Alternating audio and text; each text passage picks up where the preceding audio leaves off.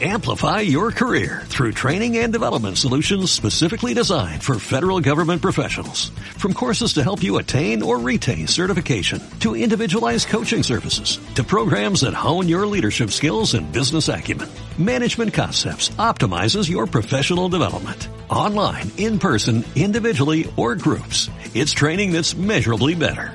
Learn more at managementconcepts.com. That's managementconcepts.com.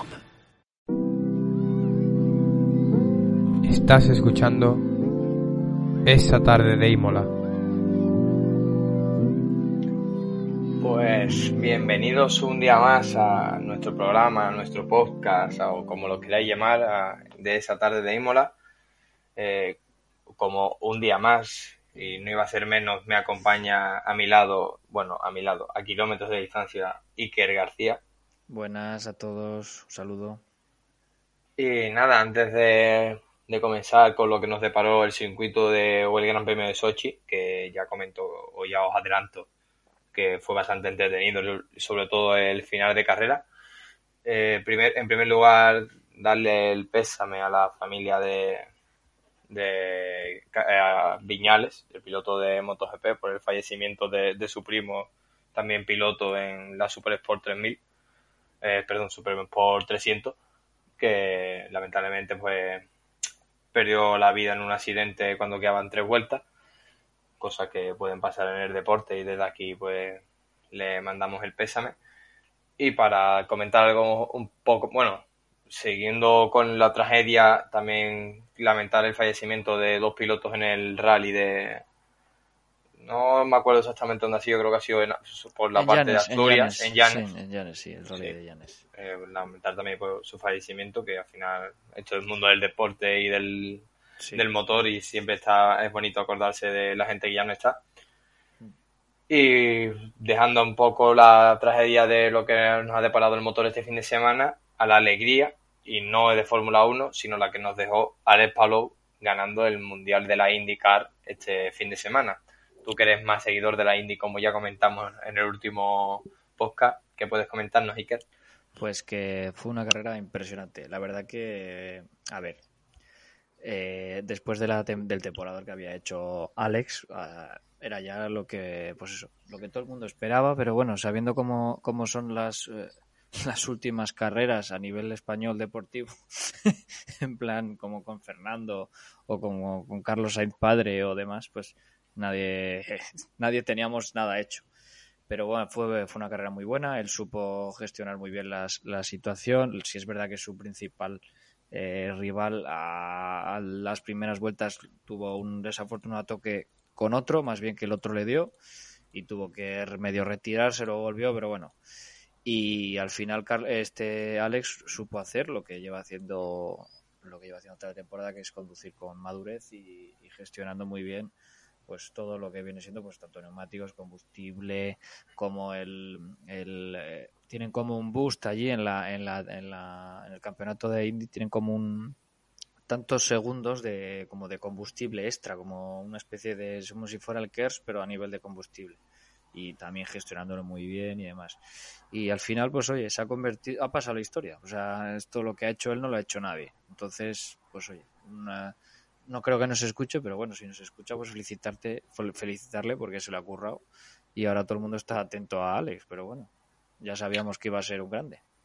Pues enhorabuena y felicidades para, para el Palou que se merece el título por el gran mundial que ha hecho y no sé, quién sabe si lo podamos ver próximamente en la Fórmula 1. Difícil. Él, dijo, él dijo que no, ¿eh? Hace poco salió en una Sí. entrevista y dijo que no quería.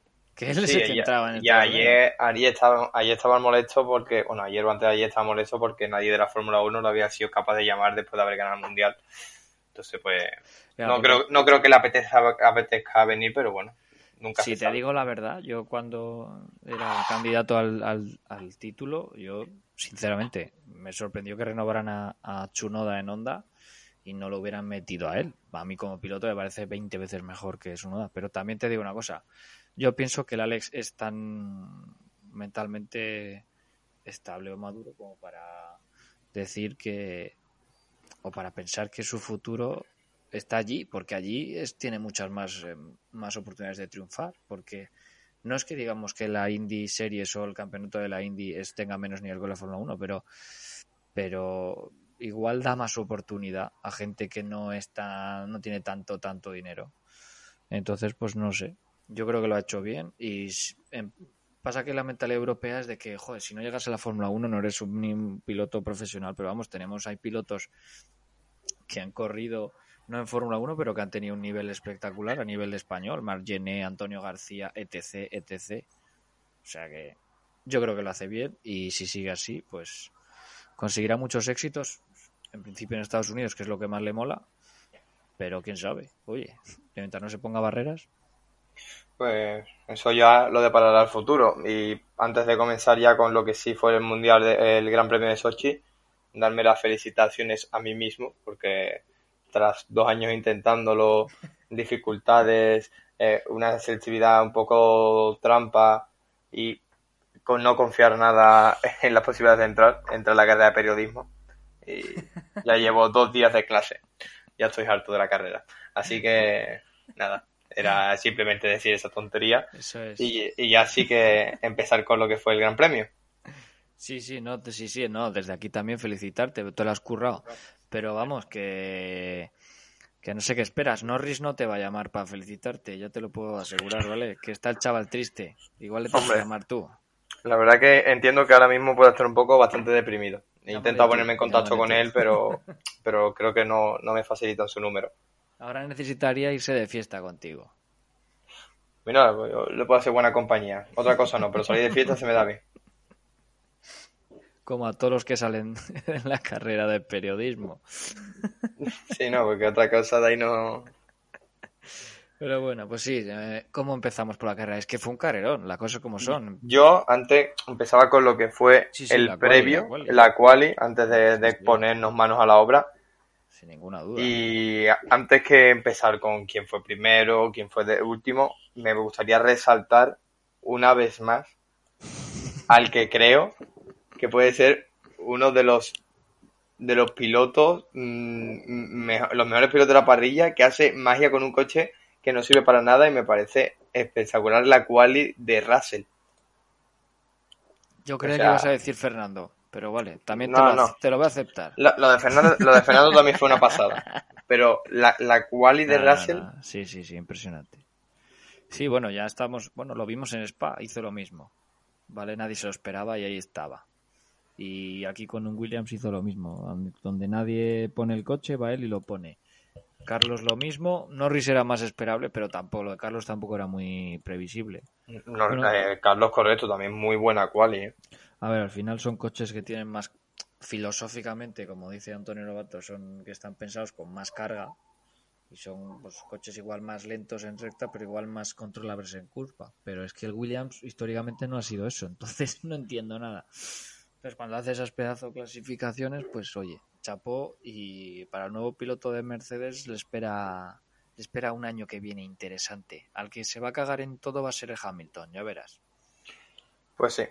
Eh, y como comentabas, también destacar pues la quali de, Fernando. Mm, creo que ya nos tiene acostumbrado a hacer magia y ya veremos. Ya comentaremos lo que fue la carrera pero empecemos por lo que fue la quali, y sí, muy buena calificación de Alonso también, de Carlos Sainz sobre todo también, que rozando la, la pole, si no fuera por mi querido amigo y vecino Lando Norris. Sí, que ya ves tú para qué le sirvió. ¿eh? Bueno. No, es broma, hizo un carrerón, de eso luego lo hablaremos, pero hizo un carrerón.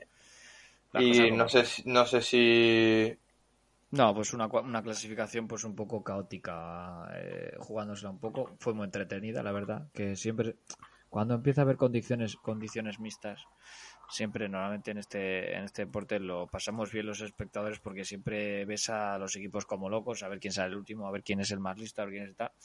Y al final fue lo que fue. Una quali que la verdad que para ser Sochi ha sido muy interesante. Sí, la verdad que bastante sorprendido por lo que fue la quali y por lo que fue la carrera. Una carrera que empezó bien, o sea, a Fernando Alonso cumpliendo por fin la que tantas veces ha amenazado y es salirse en la primera curva viendo que todo el mundo lo hace Sí, sí. Hostia, has visto. eh, Bueno, para todos los que no lo hayáis visto, si, si, si os veis las onboard de, de Fernando en la salida, bueno, aparte de que es el más pillo siempre, sale mal, pues sale con neumáticos duros. eh, creo que le adelanta a Stroll, si no me equivoco, pero coge el rebufo, se va por fuera y está justo detrás de Russell. Y dice, y él mismo decía, dice, si freno me, me estampo. Y dijo, va, para adelante. Y me voy a ir por la escapatoria. Pero ahí fue más rápido por la, por la escapatoria que por la puñetera trazada normal.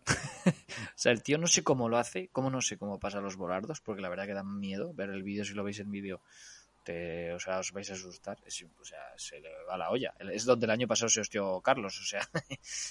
y el tío va toda hostia, pasa y luego sí que dejó pasar. Bueno, dejó pasar. Tenía menos velocidad que Stroll y que Russell y pues tuvo que dejarles pasar y tal. Pero madre mía.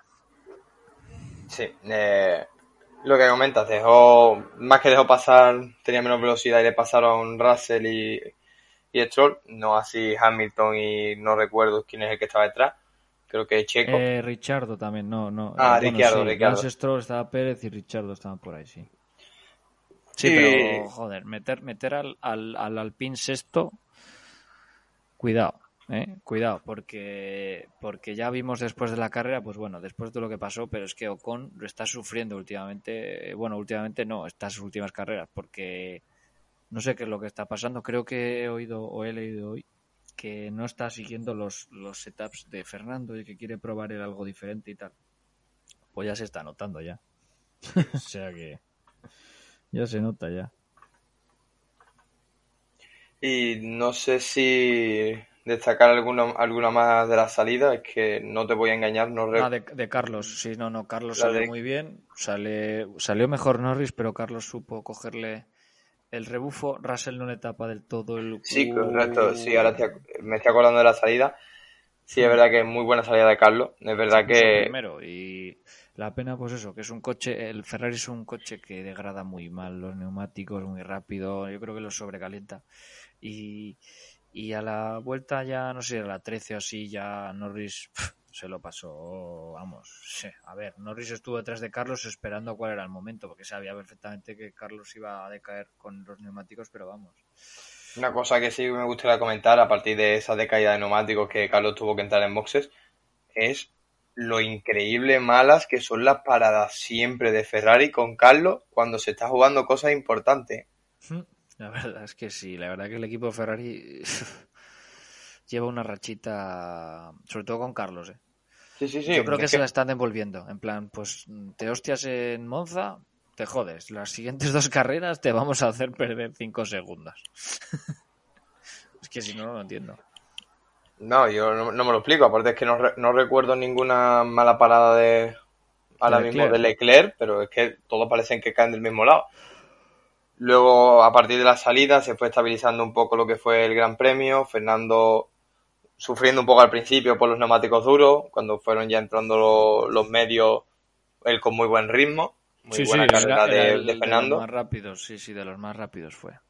Mm, también una empezaba comenzaba la remontada de Verstappen, que en el camino de la remontada se encontró un Bottas bastante fácil de adelantar. Yo tengo mi teoría y pienso, bueno, para todos los que no estabais al tanto, el señor Bottas eh, en la quali quedó séptimo. Y su equipo, pues, a ver, algunos dicen que es a propósito, otros que no, cada uno que entre al debate, pero saliendo séptimo, el equipo decidió volver a cambiar toda la unidad de potencia con la, con la consecuente sanción cosa que ya había sancionado la semana anterior, o sea, el, fin de- el Gran Premio anterior, por lo que nadie entendió eso. Entonces empezó la gente a, a preguntar a ver si era una cuestión de obstaculizar a su rival en el campo, bueno, a su rival no, al rival de Mercedes en el No, campeonato, haciéndole pues eso, salir justo por delante de Verstappen. Eh, si uno salía al 19, que ya no me acuerdo cuándo salía, el otro salía al 18. ¿Para qué? Pues para intentar hacer ponérselo más difícil. Pues yo creo, como has dicho tú muy bien, José, que sí que la adelantó en dos vueltas, o no sé cuánto tardó, tardó poquísimo, muy poco. Y yo creo que Botas se dejó pasar, porque está, yo creo que está hasta el huevo ya. Sí, ya o sea, es que no, hay, no hay Dios que aguante siendo Botas. Yo sospecho también de, de que pudiera dejarlo pasar por el simple hecho de que el ritmo de los Red Bull durante el fin de semana no ha sido para nada superior a los Mercedes en ningún momento. Al contrario, creo que ha sido bastante malo y no solo con respecto a los Mercedes, luego comentaremos también que fue Verstappen eh, fue adelantado por Fernando en condiciones totalmente normales. Así que no, no buen ritmo de, de los Red Bull y ver la imagen de la pasada y lo pasa muy fácil a botas. No pone, no pone prácticamente oposición. Yo creo que opino como tú, yo creo que está un poco ya cansado del trato que está recibiendo sobre, sobre o sea, Mercedes sobre él. Y sabe que pase lo que pase ya está fuera. Y le da, le sopla tres cojones lo que haga, la verdad. Hombre, supongo que tendrá primas eh, de tanto dinero a final de año si consiguen el campeonato del mundo de constructores, pero yo creo que ya es un punto en el que dice, bueno, es que me están toreando tanto que es que da un poco de pena. Pero sí, eh, los, lo que comentabas tú, los, los Red Bull, pues eh, en, clasificación, pues bueno, pues porque fue una clasificación un poco loca, pero tampoco se les esperaba, o se esperaba en segunda línea Verstappen, porque Verstappen siempre pone el coche pero es que lo de lo de Pérez no sabemos si es el coche, si es él. Es que no sabemos lo que es, pero es que no hay manera que. Yo creo que no sé si es mala racha, que no se adapta. Bueno, también es verdad que históricamente no se adaptan muy bien a ese coche los, los compañeros de equipo de Verstappen. Tiene que ser como las motos de, de Márquez. De Mark. Sí, sí, tiene que ser algo así, porque si no, no lo entiendo. Pero bueno, al final, en la carrera, al final Pérez siempre saca ese punto de que aguanta más con los neumáticos, tal y no sé qué. Pero acabó noveno. Y al final lo que vale son los puntos. Y si ponemos el histórico, eh, eh, mira, en Italia hizo un quinto. Ya, mm, un quinto. No está mal. Sí, la victoria luego también en el Gran Premio de, sí, de Baku, ya. De Baku. Pero octavo en los Países Bajos. En Bélgica, pues como no se corrió una mierda, pues se llevaría, no sé si no se llevó nada porque en ese sancionó, o sea que nada. En Hungría, ¿qué quedó? En Hungría quedó el 17, ¿sabes? Estamos hablando de resultados de mierda. Eh, bueno, resultados de mierda. Resultados de mierda para el coche que tiene. Sí, sí, sí, sí. Eso porque al final no quita que está quinto en el mundial. Pero es verdad que cuando ves el ritmo de su compañero el cual le saca 120 puntos en, en calificación, pues hombre. Su mejor resultado, aparte de la victoria, pues eso, pero es que es, el resto son el decimosexto, el octavo, noveno, un quinto, un sexto, pero es que el tío debería estar cuarto o quinto, como mucho. A mí lo que, lo, lo que realmente me, me, me choca es que históricamente siempre he considerado a Checo Pérez un piloto que sabe lleva la presión, que adelanta muy bien, un piloto muy limpio en pista. Y es que este año no, también lo era. No estamos, no estamos viendo nada de ello. No, no sabemos. A ver, es que no sabemos la filosofía. Es que también adaptarse a ese coche igual es más complicado. O igual no es capaz de coger la velocidad. Richardo mira lo que ha tardado. Y, y a ver cómo terminan el resto de carreras. Por ahora, ahora últimamente va bien, se ha motivado. Pero ¿Cuántas carreras le hemos dado a Richardo? ¿Diez carreras? Y ha tardado en darlas. Pero bueno, oye. Yo creo que también al final, más que el coche y eso, depende como con Ricciardo. Eh, voy a recordar una frase muy típica, no, te puedo decir de quién porque no lo recuerdo, pero que se suele usar, usar mucho en el fútbol, que el fútbol es un estado de ánimo. Pues creo que aquí le pasa un poco igual a Checo Pérez. No está en su mejor momento, mm, anímicamente, no le están saliendo las cosas como él pretende y al final te secas en eso y acabas yendo peor de lo que buscas. Hmm. Y sí, y, siguiendo eso que yo creo que les falta un poco de velocidad, por lo menos a, también es verdad que el adelantamiento de Fernando de Fernando a Verstappen, el Fernando con neumático medio nuevo y, y, Verstappen ya era tenía el duro si no me equivoco o no sé qué tenía, ya estaban las ruedas más desgastadas. Pero bueno, pero es que las carreras son así. O sea, Fernando adelantó a Verstappen porque tenía más ritmo. Y eso es lo que importa. Y Fernando adelanta a, Checo, pues porque Checo eh, comete errores. Si no, no lo adelanta. Y Checo Pérez en ese momento sí que puedo entender la excusa de Verstappen de los neumáticos, pero Checo Pérez creo que tiene unos neumáticos muy parecidos, sí, sí. similares Sí, a los que tenía Alonso en el momento en el del adelantamiento. Si llega a quedarse seco, o sea, si el circuito se, de, después de llover un poco se queda seco, a Fernando no lo adelanta a Checo, vamos, ni harto vino. Y si quieres damos paso a lo que sus bueno, creo que no, creo que mejor continuemos así y ya damos paso después a lo que fue el, el final, porque si no nos vamos a consumir esto muy pronto. Sí, sí, no, si no, si no les das, eh, claro, si le das el caramelo a la gente ya, claro, luego que ya va- si no los vas a poder saciar. Claro, Déjales claro. tiempo para que digan, hostia, Que luego vayan viene, así- luego viene, luego viene la sección, luego viene. Así, asimilando las cosas, Claro, claro, eso es. pues podemos empezar antes de ir por el plato fuerte por, Por lo el que puto fue amo, podemos hablar por el puto amo de la barraca. Mm. por el semidios del, de, de la, en la tierra, ¿no? Por el Zeus de, de Oviedo.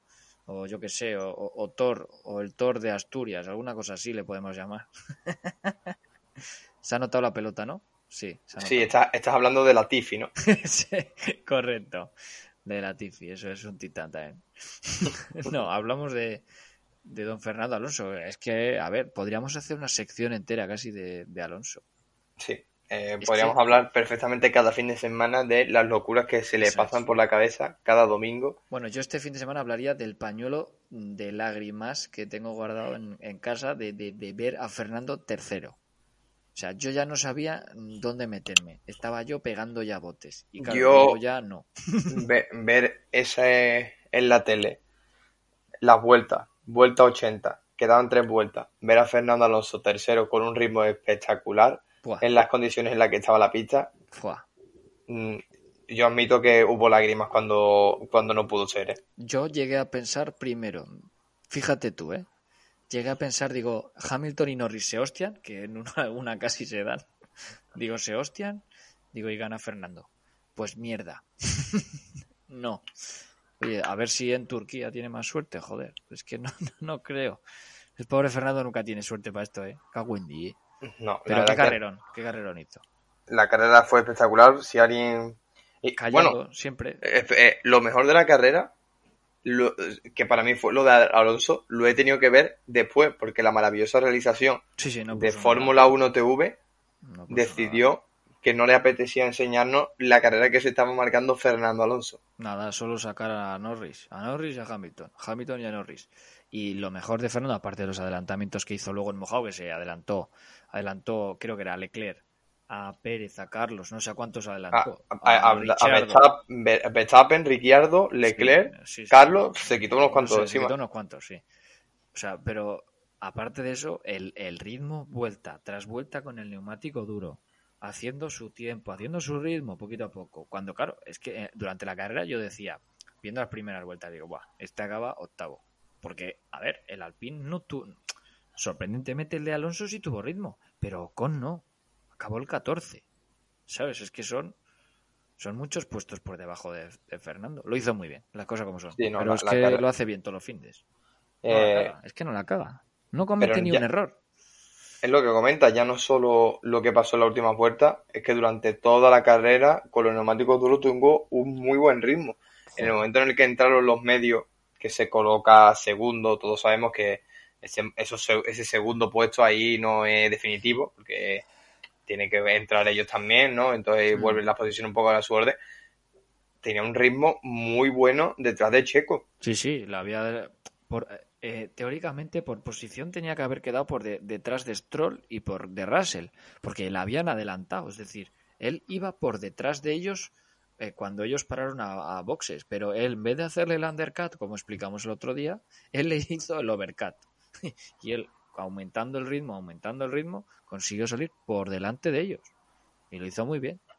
Vamos, si llega a salir detrás de Stroll, yo creo que no consigue, no, no hubiera conseguido quedarse esto ni vamos, ni borracho. Y Y por desgracia la lió, porque tenía que haber entrado en boxes. Pero sí, bueno, pero yo creo que era una decisión valiente. sí, sí, eso sí. Y tan, tan valiente era su decisión como la decisión que, que, que realizó Hamilton y Verstappen. Porque ambos eh, deciden, en un momento en el que hay dudas de si está lloviendo mucho, va a llover mucho o no está lloviendo, deciden jugarse Hamilton un segundo puesto y Verstappen, bueno, sí que iba un poco más a la aventura, meter intermedios, unos intermedios que si hubiera llovido se hubieran destrozado en dos vueltas. Sí, si no llega a llover se joden, sí, sí, eso es así. No, pero bueno, aparte de, del, del carrerón de Alonso, yo creo que es la, también un gran, vamos, el... A mí da igual que haya ganado, a ver, luego hablaremos de las 100 victorias de Hamilton, pero pero el gran vencedor del fin de semana es Verstappen sin ninguna duda, vamos, pero con muchísima diferencia. O sea, sales el último y te acabas quedando segundo. o sea... que la, la, carrera de Verstappen es simplemente lo que buscaba, no, no meterse en lío, subir puestos e intentar perderlo. Y sin intentar perder los menos puntos posibles. Sí, sí, y no, lo que consiguió. Y sin tener la velocidad que tenía Hamilton, porque el Hamilton cuando se cuando se quita ya a Richard, creo que era de encima, y empieza a tirar, pues es el momento de Hamilton. Y Hamilton cuando está en modo ataque también no hay Dios que lo pare. Y, y, también hizo un carrerón, pero claro, Verstappen sancionaba aquí porque quería un motor nuevo. Necesitaba un motor nuevo para el resto de temporada. Pues ya, ya lo ha gastado. O sea, es decir, ya la sanción que tenía que hacer ya no la va a tener que volver a hacer. Ya sale, ha salido último y ha quedado segundo.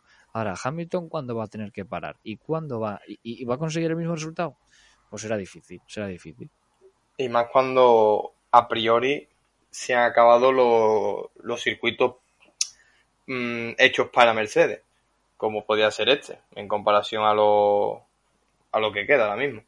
Sí, sí, no, no, ya lo que queda, bueno, Turquía no sabemos muy bien de qué tipo de... Bueno, eh... que, bueno no lo sabe nadie, pero bueno, al final al final es es pues, es una lotería lo que vaya a pasar ahí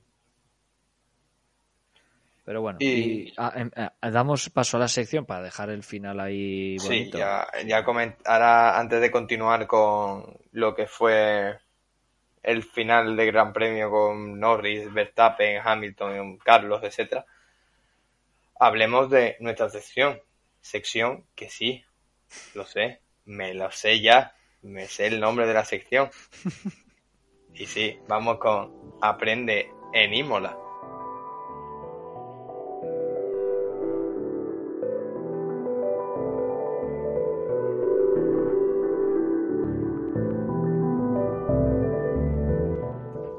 ¿Y qué, Iker, de qué vamos a hablar hoy o de qué voy a hablar yo hoy? Sí, hoy, como el otro día usé yo de la sabiduría y de los conocimientos, pues hoy te toca hablar a ti del famoso DRS. Para sí. todos aquellos que no saben lo que es, claro. Que si sois seguidores de la Fórmula 1 desde hace tiempo, yo creo que tendréis bastante asumido lo que es el DRS, pero para los que no, pues siempre está bien que os lo expliquen, porque eso es lo que buscamos, que cada vez haya más aficionados a la Fórmula 1, que yo creo que es lo mejor para el Mundial, para los aficionados y para siempre, y para la Fórmula 1 en general. Y vamos a hablar del DRS. Si habéis visto últimamente carreras y no habéis visto ninguna carrera antes, a las tres vueltas, eh, pantallita de la tele aparece un mensajito DRS activado. ¿Y qué es ese DRS que se activa a partir de la tercera vuelta y que los pilotos pueden usar? Pues hablando sencillo y fácil para que todos lo podáis entender, no es más que una puerta una puerta en el, en el alerón trasero de, los coches. ¿Y qué hace esta puerta? El piloto la abre solo en recta, porque ahora explicaré qué puede pasar si se mantiene abierto. Se abre en recta, la carga aerodinámica obviamente baja para entrar aire por el alerón, se reduce la, resistencia que tiene el coche contra el aire y al ser más aerodinámico o crear más aerodinámica en ese coche, mejora la velocidad o aumenta la velocidad del, del Fórmula 1.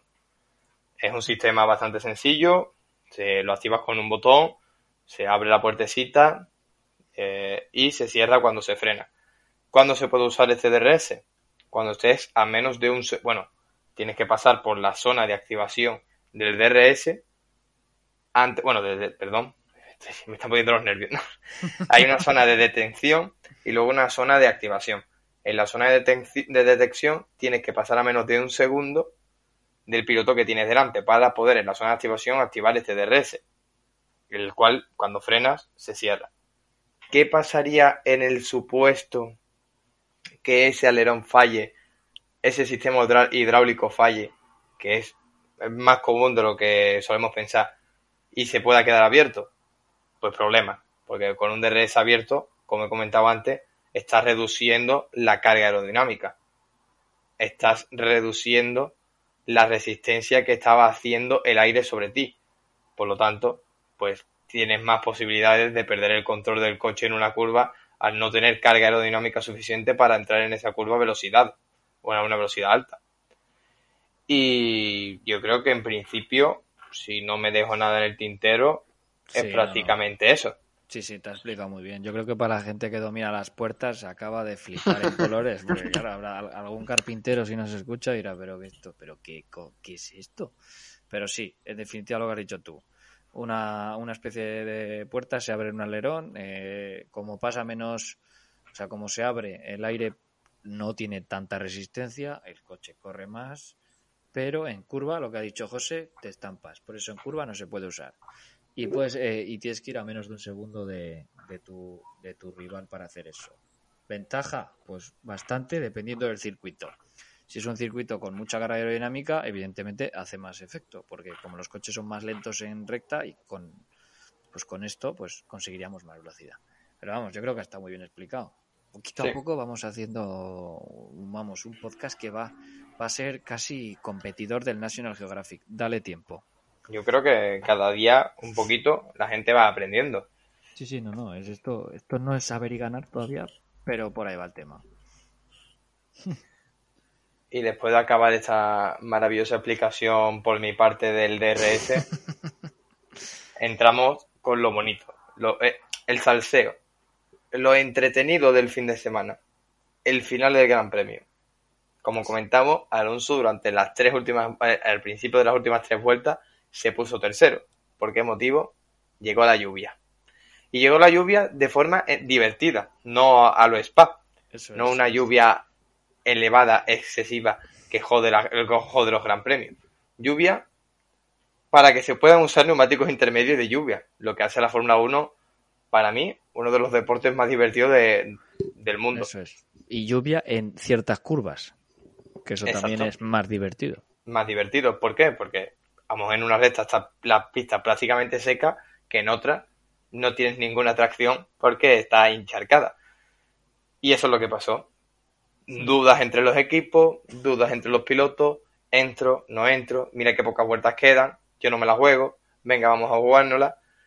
Hmm. Y hubo una lotería entre los pilotos que se la jugaron, los pilotos que no se la jugaron, y nos dejaron un final de Gran Premio bastante entretenido. Sí, yo creo que fue, vamos, a ver, quitando otras carreras, vamos, yo creo que desde las más interesantes de este año. Nadie se esperaba la. Bueno, a ver, se esperaba la lluvia, pero yo creo que ya con el Gran Premio acabado. Pero vamos, fue una lotería, lo que dices tú, una lotería de la hostia. ¿El tema cuál es? Que hubo pilotos que jugaron a. se jugaron la. por así decirlo, la moneda a cara y otros a cruz. Los que jugaron a cara, pues consiguieron eh, mejores eh, o, unos resultados mejores de los que tenían previstos o los que hubieran terminado o, o cómo hubieran terminado si no hubiera llovido. Como por ejemplo Richardo, como Bottas o como Carlos. Raikkonen, eso es, y como Carlos. Incluso Verstappen, Verstappen, vamos, Verstappen iba a quedar entre los cinco primeros teóricamente. Y con esto se pone segundo. Pero si no hubiera llovido o si hubieran tomado la otra decisión, pues hubiera sido totalmente diferente. Norris hubiera ganado. Norris hubiera ganado. Alonso muy, muy probablemente hubiera quedado segundo o tercero. Hamilton estaría también por ahí. Sí. Checo Pérez estaba ahí. Sí, sí, sí, también, eso es. Sí, hubiera sido yo creo que un Norris, Hamilton. Luego Fernando o Carlos, no lo sé y luego Verstappen, Richardo, por ahí una cosa así, algo así. Pero bueno, eh, un poco de suerte. Entraron los que tenían, pues, los que más se la jugaron y les salió bien. ¿Y por qué decimos que se la jugaron? Pues por lo que he comentado antes. La lluvia llegó poco a poco. Eh, era una pista aún controlable con neumáticos medios. Pues, perfectamente podéis ver las últimas vueltas de Alonso en la que prácticamente es un avión eh, adelantando pilotos de una forma magistral. En condiciones imposibles, por cierto. Sí, sí, veíamos. es que, claro, que en la retransmisión no estábamos viendo los adelantamientos de Alonso, pero veíamos la barrita, los que soláis ver la Fórmula 1 imagino, no sé si en todos la iguales, pero en la retransmisión de Movistar, que es la que sigo yo, tiene, tiene la clasificación al lado, ¿no? De cómo van los pilotos. Y veías cómo Alonso en cada vuelta iba recortando y recortando y recortando y adelantando a uno y adelantando a otro. Y mientras tú estabas viendo las imágenes de cómo Hamilton y, Cal y Norris luchaban por mantener el coche en pista. Era espectacular. Sí, sí, no, así fue. O sea, pasa que la realización, evidentemente, pues daban más espectacularidad a Hamilton y a Norris porque era la primera victoria de Norris. Entonces, pues querían darle más morbo. Pero en esas condiciones, pues hombre, era imposible mantenerse. O sea, pasa que Fernando sabe muy bien por qué línea, por qué trazada ir, siempre lo ha sabido. Entonces, incluso si le ves detrás de, Pérez, ves, ves que Pérez, por ejemplo, la salida de una curva, Igual, eh, si tiene que salir, yo que sé, tercera, cuarta, quinta, pues Fernando, según sale de la curva, mete tercera y a la vez cuarta ya. ¿Para qué? Pues porque así, por así decirlo, tienes menos revoluciones del motor y sales con más tracción. ¿Sabes? Como en, en situaciones de mojado, pues sales mejor. Son cosas que al final no las tiene todo el mundo. Y aceleras con más suavidad, Fernando frena con más suavidad, pues cositas así. Como hizo Hamilton también no lo hizo mal, pues tampoco la lió. Pero Norris ya, pues bueno, pues el pobre hizo lo que pudo.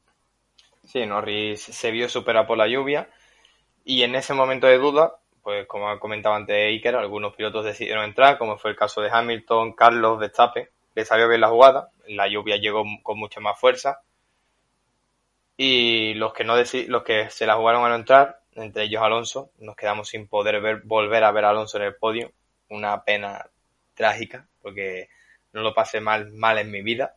Estaba deseando ver a Fernando de nuevo ahí y no pudo ser. Y, y por el otro lado, mi otro piloto favorito, mi querido Lando Norris, tampoco decidió entrar. Eh, y mira que se lo dijeron desde el equipo, venga churrita, entra.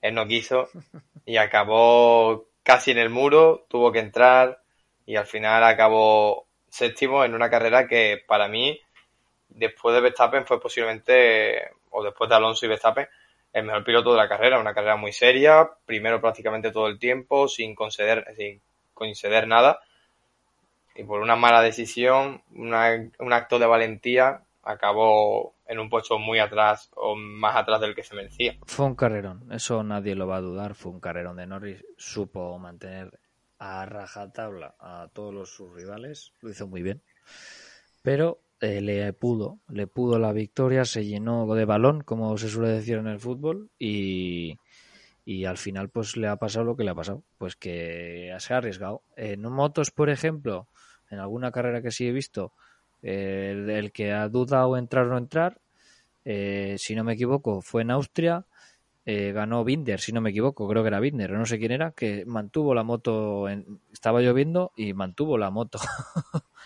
con neumáticos de seco en agua y ganó la carrera. Pues este pensaría algo así. Diría, va, yo me quedo, eh, porque si claro, si no entra, si el resto entra, pero yo sigo a buen ritmo, no pasa nada. Pero no, no, se la jugó y falló. Muy, mucha pena, la verdad que mucha pena. Yo he de admitir que en su caso hubiera hecho prácticamente lo mismo. Cuando te ves prácticamente ya en el final, eh, quedaban dos vueltas Dice, tú es que son dos minutos que te aguanto aquí perfectamente, pero al final no pudo ser, llegó la lluvia y con los neumáticos de seco era enviable seguir en carrera. Mm, si veis o buscáis ahora en YouTube, si podéis, hay dos, dos vídeos muy interesantes o muy curiosos de, de, este momento y fue cuando empezó a llover, el equipo Mercedes le dijo a Hamilton que se quería entrar, Hamilton dijo que no, a Norris le preguntaron lo mismo y dijo que no vueltas más tarde, la lluvia eh, se volvió un poco más intensa, volvieron a preguntar, Hamilton, yo creo que como piloto experto o con una experiencia un poco más elevada que la que tiene Lando Norris, decidió no querer jugársela más y entrar y asegurar los puntos que podía asegurarse. Y Norris, eh, bastante nervioso y tenso, intentando salvar el coche en, las condiciones en las que se andaba, eh, soltó un grito de, para que se callaran eh, a sus mecánicos o su equipo. Y al final pues le salió mal la jugada, eh, muy triste. Y de hecho voy al segundo vídeo que podéis ver y es que la rueda de prensa posterior de carrera en la que están todos en el los pilotos juntos y eso mm, mientras estaba entrevistando la periodista de Movistar, la periodista española, pues empezaron a hablar Hamilton y, y Norris y comentaron eso. Hamilton un poco a tono de humor, intentando amenizar a, o alegrar un poco a Norris, pero Norris se veía con una cara bastante mala. Y era eso de yo rechacé como Hamilton comentándole la primera le dije que no pero la segunda ya no me la jugué y, y le contesta a Norris yo rechacé ambas ambas opciones de entrada. Yo me la quise jugar y le salió mal no no da, da penica. La verdad que da penica lo de lo de lo de Norris. Solo hay que verle, es que sale el hombre llorando, está el hombre llorando, es que da pena. Pero tiene que darse cuenta de una cosa, a ver, le pudo la, la victoria, pero es lo que comentaba eh, en Movistar eh, Tony, que el, el, ingeniero que es, vamos, es un crack y, si nos oye en algún momento también saludarle, que es un crack. Eh, pues le, es lo que decía, dice, si a ti tus ingenieros te están diciendo que, tienes que entrar porque, porque hay evidencias que con estos neumáticos te vas a matar, entras y haces caso a tu equipo. Hamilton rechistó y rechistó. No sé cuántas veces, cuántas radios le dirían hasta que aceptó.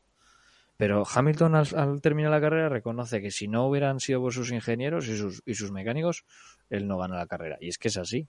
Hay que hacer caso al equipo. ¿Alguna vez se equivoca? Sí, pero la mayoría de veces acierta. Pues, pues, sí, totalmente de acuerdo. Al final son los que tienen los datos, saben lo que viene, lo que deja de venir y no hay nadie mejor que... O sea, al final tu equipo quiere que gane. Mm. Y si te están dando ese consejo de que entres, al final es por algo. Mm. Siempre al final el piloto quiere ser más que nadie, intentar discutir. Y es algo, a Hamilton todavía le cuesta, pero es algo que creo que con los años Sí, sí, sí, sí, Es experiencia que se va ganando y Norris lo sabe. Obviamente ella estaba enfadado y estará enfadado y mañana seguirá enfadado pero le va a venir bien estas cosas sí, sí. Si, si, quiere ser un buen piloto. Eso es. Saber que para las futuras carreras, si pasa una misma situación, que va a decir, mejor ahora sí entro. Sí, no, no, esto es una parte de, de la maduración como piloto que necesitaba. Nunca se había visto en esta situación y le pudo la ansia. Entonces igual la siguiente, pues pues igual no lo hace. Eso, por ejemplo, a Carlos, que terminó tercero, que hizo un carrerón, que también lo hemos dicho, que hizo una carrera muy buena, supo gestionar muy bien. Bueno, los neumáticos no, porque no pudo, pero supo que tenía que entrar y gracias a eso quedó tercero. Yo creo que la madurez que tiene Carlos no la tiene Norris en ese tema. Igual la velocidad tampoco la tiene Carlos, pero, pero en madurez sí.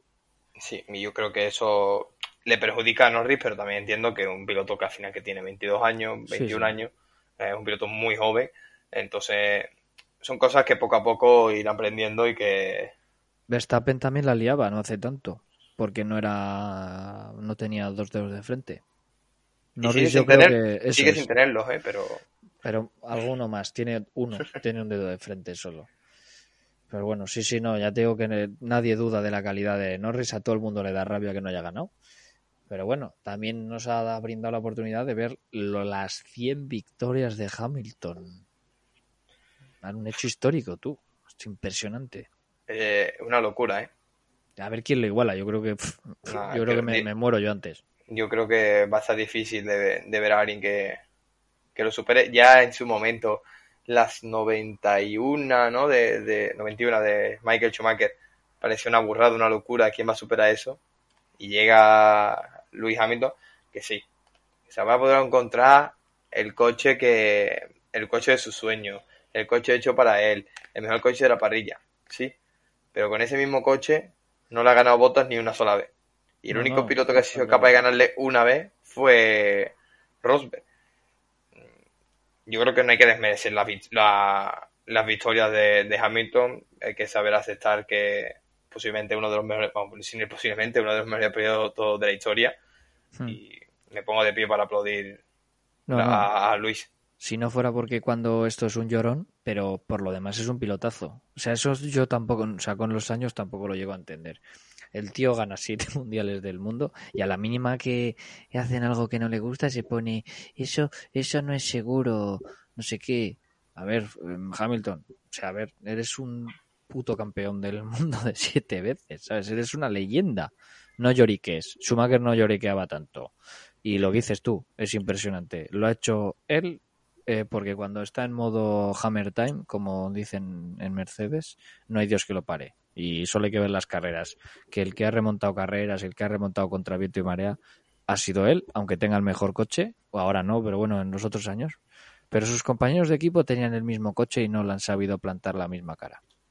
Y hablando de, no, no por querer hablar de Norris, pero volviendo al tema de la poca madurez de Norris, mira dónde está ya ahora Hamilton y cuando Hamilton llegó al Mundial era un piloto, bueno, yo recuerdo una carrera, no sé si fue en Monza, última vuelta, iba tercero, prácticamente ya ha hecho el podio y se pegó una hostia él solo. Por un fallo absurdo, por querer dar más de lo que podía dar. Y Hamilton ha sido siempre un piloto de, de, pegarse, la, de pegarse hostia cuando no tocaba y ha sabido mejorar y superar eso y, vamos, hasta llegar al piloto que a día de hoy. Sí, si, no, si no fuera por los años, el año que le dio a Fernando, pues sería mejor piloto. Pero vamos, yo creo que eso se va aprendiendo. Hamilton lo aprendió, Fernando también ha aprendido a ser mejor piloto y yo creo que mejor rival también, en parte. Y, y yo le veo mucho futuro tanto a Norris como a Russell, Ricardo no, eh, Carlos Verstappen, son pilotos que van a dar van a dar guerra. Y Leclerc, por cierto. no se pues sí. Y bueno, yo voy a lanzar una, una lanza al favor de Hamilton con respecto a lo que has dicho de, del año con Alonso. Y viéndolo ahora, es verdad que en ese año a mí me dio un asco a Hamilton increíble. Pero viendo, viéndolo desde la distancia, viéndolo ya con años, estamos hablando de un piloto que acaba de ganar el mundial, Fernando, mmm, contra un piloto joven que quería demostrar lo que, mm. lo que fuese, quería demostrar que era mejor piloto que nadie. Y entiendo las actitudes de Hamilton en, muchas, en muchos casos, porque al final es que era un piloto muy joven en esa época. Mm. Pero es que creo que la mayor parte de la culpa de todo lo que se lió no la tuvo él. No, no, no. no. La tuvo McLaren. Sí, sí, sí, McLaren no supo gestionar eso, no supo gestionar a los dos pilotos. Y al final ambos se calentaron por culpa del, equipo. Sí, sí, sí, no, eso está claro. Al final a Hamilton le prometieron algo que, que también se lo habían prometido a Fernando, entonces no iba a salir bien. O sea, no puedes prometer a dos pilotos que van a ser los dos el número uno, porque al final los dos van a decir, entonces, ¿qué hostias he firmado yo?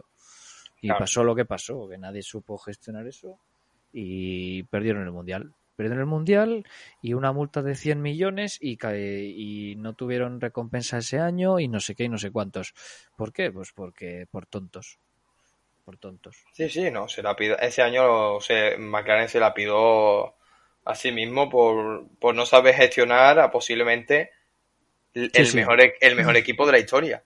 Sí, podría ser, bueno, después de Alan, Alan Prost y Senna y algún otro equipazo, pero tampoco, no mucho más. No pero, eh, bueno, sí, te compro el de Alan Prost y Senna, pero, o sea, Alan Prost, Senna y eso, pero a nivel de pilotaje, no. Sí, bueno, eso igual sí, no sé. Es que estamos hablando de, tener el mismo equipo a Fernando Alonso en su momento más top y a hmm. Luis Hamilton, que obviamente no era su mejor, en su momento más top, pero es que miramos, mirando eh, llega Hamilton, ¿eh? En aquella época era más rápido, yo creo. No sé si Hamilton que Fernando. Y vina que era el primer año, ¿eh? Yo no sé. Ahora igual si le pondrían el mismo coche, no sé quién sería más rápido. Tendría dudas que no lo sé. Pero bueno, oye, ojalá y el año que viene nos, nos deleitemos ahí con, con el plan de Alpine. Ojalá. Yo creo, admito que estoy ilusionado con el año que viene. Yo no sé, yo ya eh, me he ilusionado tantos años que no me queda. No me queda. Pero te digo una cosa. Cada vez que intento no desilusionarme, eh, que antes era un movimiento que solo se, se, se leía por Twitter que era lo del famoso eh, el plan. Hay un plan para McLaren, el famoso plan. Y ahora eh, el cabrón de Fernando Alonso lo sube a sus redes sociales. En plan, trust de plan, no sé qué, ¿sabes?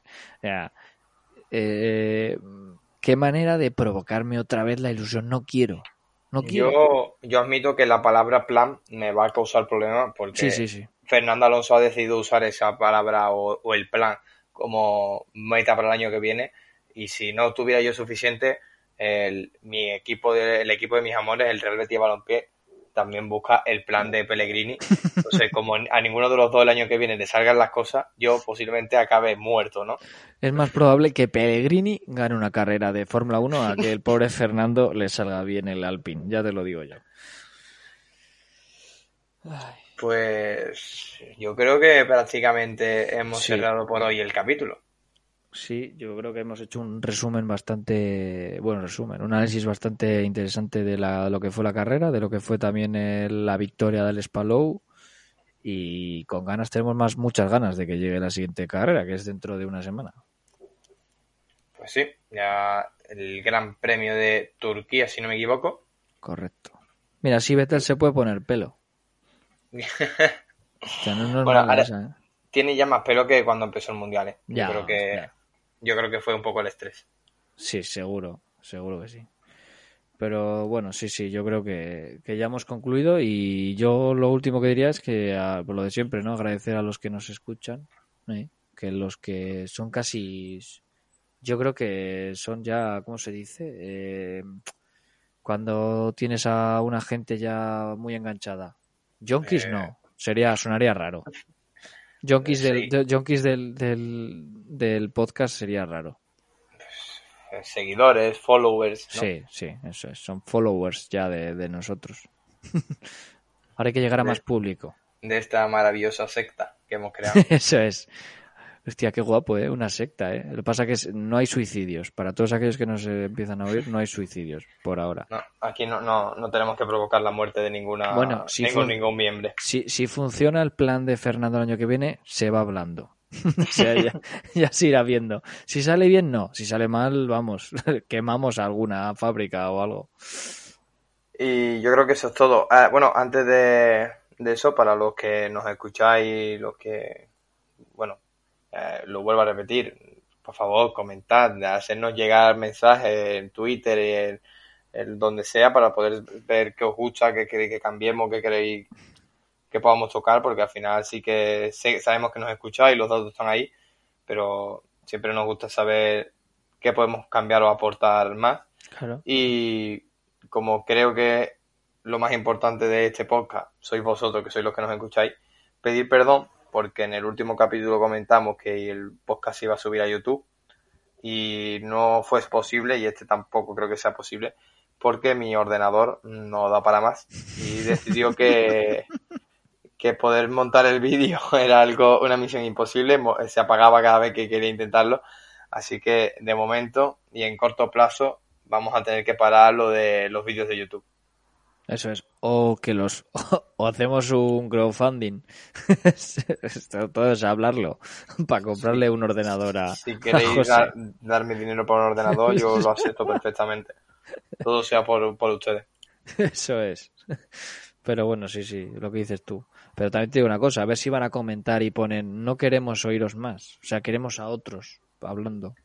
Bueno, pues si queréis para el próximo programa, Llamamos a Lobato o algo. o a Pedro de la Rosa, si os parece bien. Ojalá, chaval, ojalá. Entiendo que Lobato va a ser más difícil, ¿no? Porque como ya tiene su canal de YouTube, entiendo Ah, que hostia, no, es verdad, va a querer venir a la competencia. Bueno, a ver, a Tony o a Pedro seguro que se anima, seguro. Seguro. O, Sobre o todo, o a Cri- o Cristóbal, que también es muy majo. yo, yo confío más en Tony, ¿eh? Vale, a, vale. a. Tony yo creo que estas tonterías le, le van a gustar. Sí, sí. Lo que pasa es que él sabe como 10.000 millones de veces más que nosotros. Incluso diría, sin exagerar, que te has quedado cortísimo. ¿eh? Sí, sí, es probable.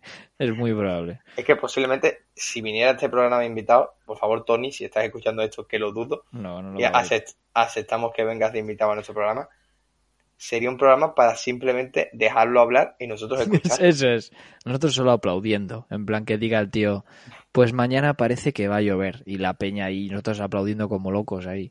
botella, de, botella de champán, ¡buah! Qué puto increíble. amo, qué puto amo, tío. no, el tío es muy bueno y es muy un gran comunicador.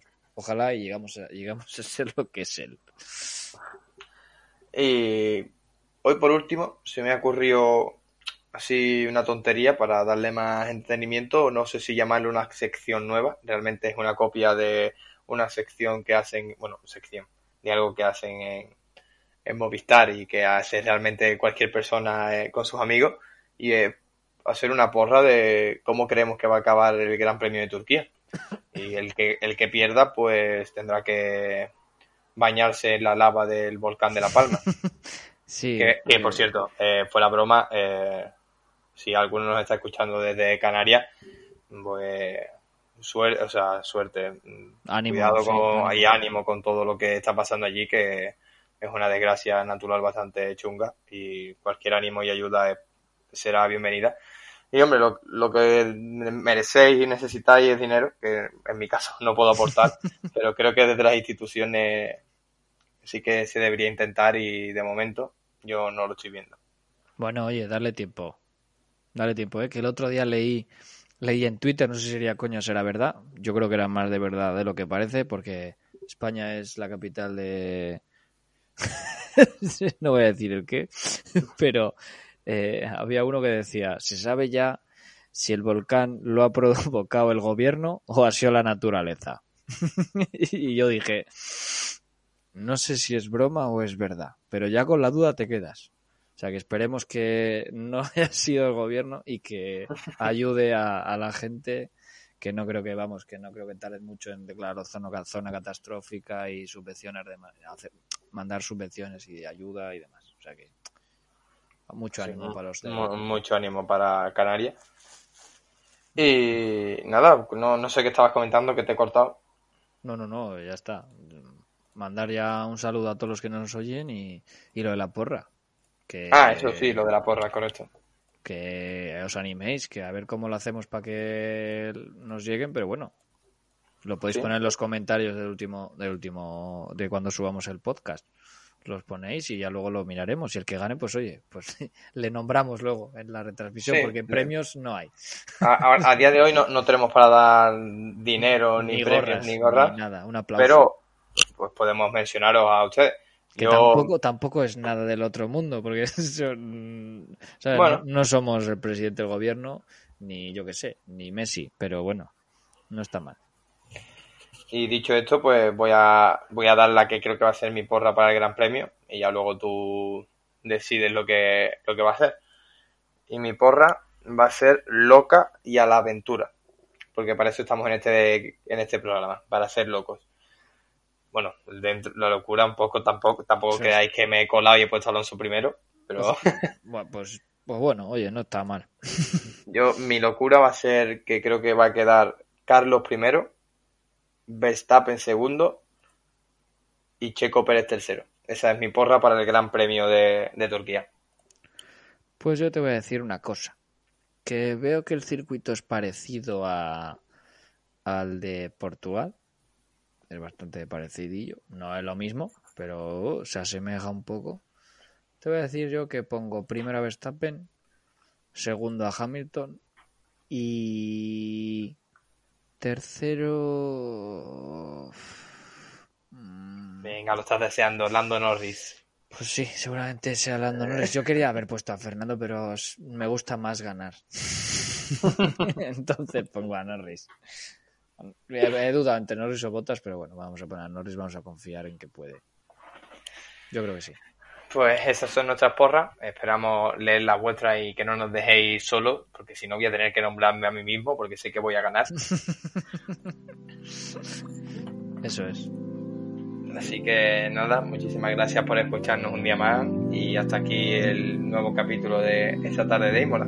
Os esperamos en el siguiente capítulo, no nos falléis. Adiós, adiós, adiós.